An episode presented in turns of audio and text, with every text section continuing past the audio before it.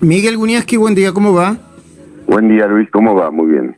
che, gracias por atendernos, felicitaciones por la aparición de tu nuevo libro, lo estoy terminando. Apasionante, ¿eh? se los recomiendo a toda la audiencia de Radio Rivadavia.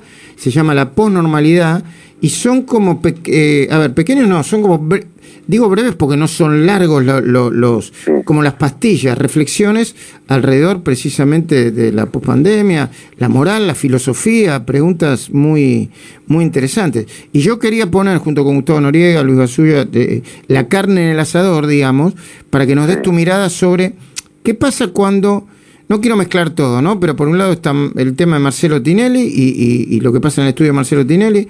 Sale y dice, che, ¿qué habla el ministro de Salud, Goyán? Si, si este, de protocolo, yo estoy cumpliendo el protocolo, el ministro de Salud es un ministro procesado por el clan Cunita y está alrededor del tema de la vacuna. Matías Martín diciendo, che, voy a viajar a, Miami, tuve eh, dudas, conflictos con mi familia, pero mi mujer me dice, bueno, vamos, tenemos que hacerlo.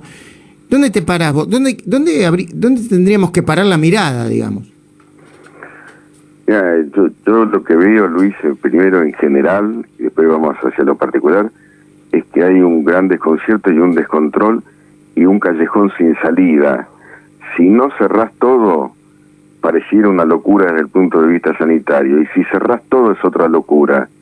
Entonces, eh, porque es otra locura, porque, porque el, país está quebrado y quebradísimo.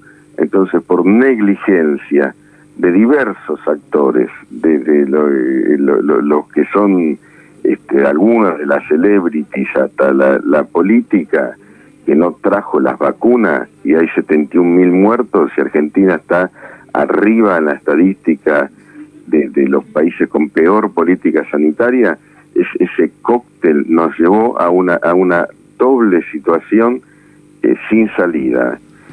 No, no quiero ser tremendista porque al final siempre hay alguna salida, pero hoy por hoy estamos realmente quebrados, con pocas vacunas, este, la mayoría no vacunados y con el, este, siete de cada diez pibes en el, en el conurbano en la pobreza y con, y con la inflación que tenemos. Son una cantidad de factores concurrentes que hace que todo se de alguna manera todos estén equivocados y hay que tener una gran responsabilidad cuando uno está frente a cámaras para dar el ejemplo, pero bueno.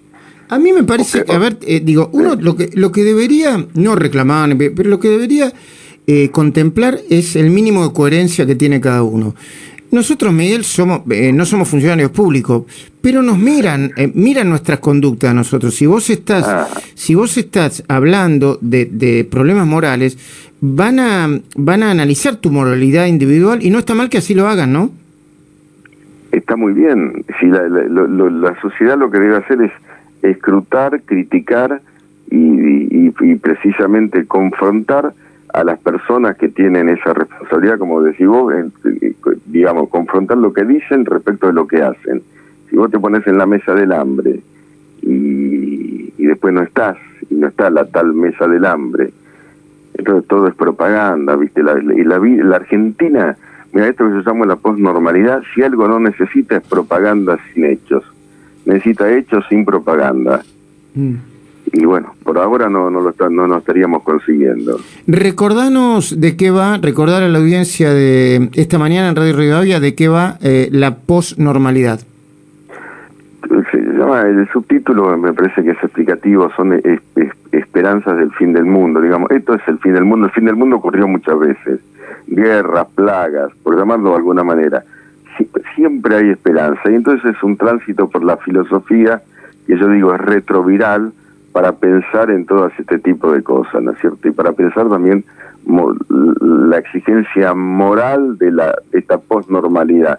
Es decir, hay había un país, hay otro, había un mundo, hay otro, todo por un virus. Bueno, hay que cambiar. Eh, Miguel Guñaski, periodista, filósofo y un gran amigo.